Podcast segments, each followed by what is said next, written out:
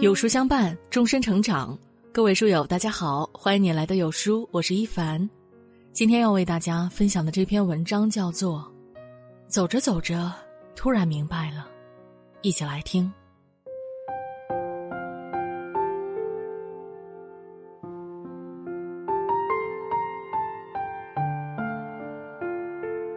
从几何起，曾经看过的书，再看已有了别样的感触。曾经在意的人，再见已不动声色；曾经未能释怀的所有，再回首，已被岁月擦拭，模糊不明。如同庄心妍在歌中所唱：“有些人走着走着就散了，有些事看着看着就淡了。人间世事，随着时光流逝。”许多道理，走着走着，就突然明白了。所有感情都讲究彼此缘分。人到了一定年纪，便会明白，不是每段感情都能走到最后，亦不是每次付出都会得到结果。有道是：有缘千里来相会，无缘对面不相逢。若无缘分，纵使你满心是他。也只能眼睁睁的看着彼此渐行渐远。他的一切，皆与你无关。曾在笔端写下无数爱而不得凄美爱情的金庸先生，也经历过一段憾事。那年火遍大江南北的演员夏梦，气质高雅，笑容明媚，如星星般落入金庸的眼睛里。一九五七年，为了靠近夏梦。金庸使尽浑身解数，加入了夏梦所在的影视公司。为博得夏梦欢心，他在工作上极为卖力，短短两三年便为夏梦量身打造了《绝代佳人》《王老虎抢亲》等多个剧本，并笑言自己不如唐伯虎为秋香做得多。才子佳人本应是金风玉露一相逢便胜却人间无数，却因为缘分二字。使得二人终究无法相爱。彼时，夏梦已成婚数年，面对金庸的表白，夏梦唯有表示歉意。今生今世难偿此愿，唯愿来生。一个未娶，一个已嫁，即使彼此倾慕，也无法开始。就这样，这段有缘无分的感情，化成了不如不说的惆怅。爱过，哭过，闹过，笑过，才明白，有一种感情是两情相悦却无缘分，是还未开始，便已结束。感情中，最大的遗憾莫过于爱而不得。经历过才会明白，有缘无分的爱，纵使拼尽全力的奔赴，也只能得到一声叹息。所有侥幸都暗中标有价格。看过这样一则故事：一座位于高山中的寺庙中住着两个和尚。一天，老和尚让小和尚下山去买米，小和尚出去没多久便买回了米。老和尚很惊讶，问道：“平常来回都需要一整天，这次怎么这么快呀？”小和尚得意地说：“师傅，我发现一条小路。”虽然比正常山路危险些，却可以节省很多时间。老和尚听罢，劝阻小和尚下次别走这条捷径，尽管原先的路稍微远一些，但总归安全。小和尚嘴里答应着，可每次下山依然选择那条危险却相对近一些的路。每每老和尚提醒他时，他都暗自心想：怎么可能突然让我遇到危险？我走了这么多次，这不是一点事情都没有吗？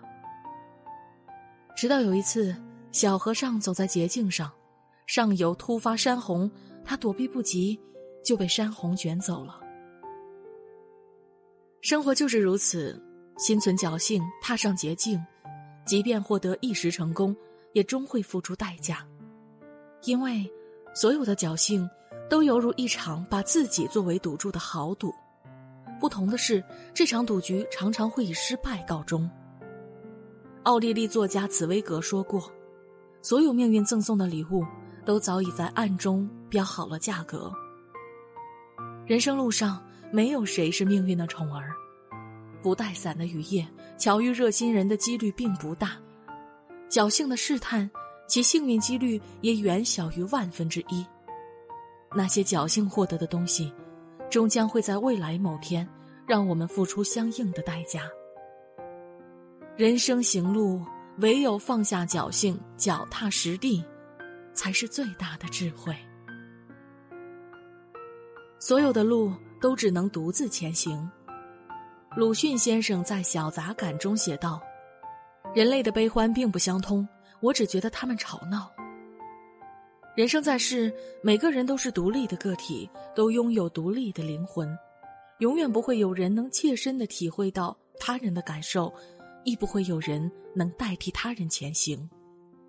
即便是亲人朋友，也不过是出于彼此感情的安慰或同情。所有的路，唯有自己咬紧牙走下去。颠覆百万人生活理念、提出断舍离概念的创始人山下英子，也曾因为工作和生活的不如意，情绪低落到谷底。起初。他试图通过向亲朋好友求助，希望有人能够理解他、帮助他。可是事实偏偏不如人愿，迫不得已，他只好选择独自去寺庙修行，以找出脱离困境的方法。哪知道，当僧侣递给自己僧服时，他突然醒悟，原来自己所需要的物品竟可以如此之少。自此，断舍离的概念在他的脑海里初步形成了。只是这条路依然孤独，他将这个概念告诉亲朋好友，希望得到他们的支持。然而结局再一次事与愿违，朋友们几乎没人理解，甚至连他的母亲也不支持他。一次，山下英子在坚持断舍离的过程中，误把新买的书和一些不需要的书一起丢了。母亲不管山下英子心情如何，还是数落了他一番，并且告诉他断舍离注定要失败。就这样，山下英子一个人扛着所有的不理解，直至《断舍离》一书大卖，这个概念才逐渐被众人接受。作家独木舟曾在《深海的星星》中说：“世界上其实根本没有感同身受这回事儿，针不刺在别人身上，他们就不知道有多痛。世间总是如此，你以为的感同身受，不过是海市蜃楼般的幻影。”就连耐心的听你说痛的人，也是寥寥无几。经历过不被理解的孤独，才知道所有难熬的时刻，终究只能靠自己一步步走下去。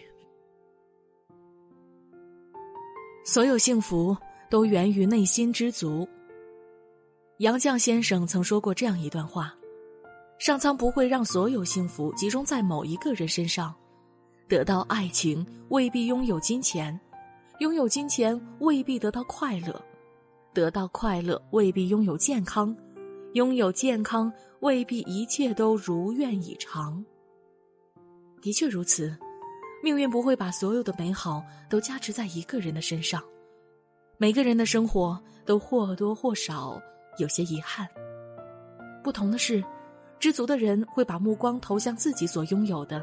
发自内心的感谢上苍的眷顾，不知足的人则会把目光投向自己没有的，暗中比较，独自失落。明朝著名的理学家胡九韶便是一个知足常乐的典范。年轻时，他为了一家人的生计，既要去私塾教书，又要去田里劳作，与多数人相比，他的日子很清苦。可他依然并不怨天尤人。甚至每天都会感念上天赐给自己的清福，为此，他的妻子时常抱怨他：“一日三餐均是菜粥，算什么清福？”胡九韶却这样讲道：“我们有幸生活在太平盛世，不用担心战争兵祸，不用忍受饥寒之苦，家里更没有躺在床上的病人和身在监狱的犯人，这不就是人间清福吗？”相同的境遇。有人觉得幸福，有人觉得贫苦。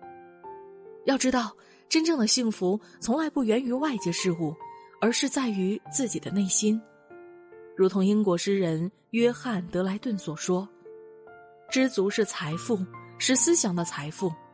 谁能得到这笔财富，谁就得到了幸福。所谓知足常乐，便是如此。犹如历史上汉文帝之母薄姬，她不眼红吕雉的权利，不嫉妒戚夫人获得的关爱，只要和儿子刘恒在一起。”便已知足，所以他深居简出，为人低调，不争权夺利，成了那个走到最后的人。人生在世，不管处于何种境地，但凡比较，便会生出诸多烦恼。不知足的人，即使锦衣玉食，也有不尽忧思；而懂得知足的人，无论贫穷或富足，内心都丰盈无比，自成宇宙。犹太王大卫在戒指上刻有一句这样的铭文：“一切都会过去。”深以为然。人生在世，所有的经历，无论好与坏，都是暂时的。那些纠结的事、爱而不得的人、迈不过的坎儿，终会被时间的浪涛冲洗，成为我们人生路海的一颗颗鹅卵石，如珠如玉。我们，在这段路上，走着走着，便会明白：人活一世，庸人自扰。岁月馈赠的一切，随着时间的流逝，都会变成阅历，化作我们的智慧。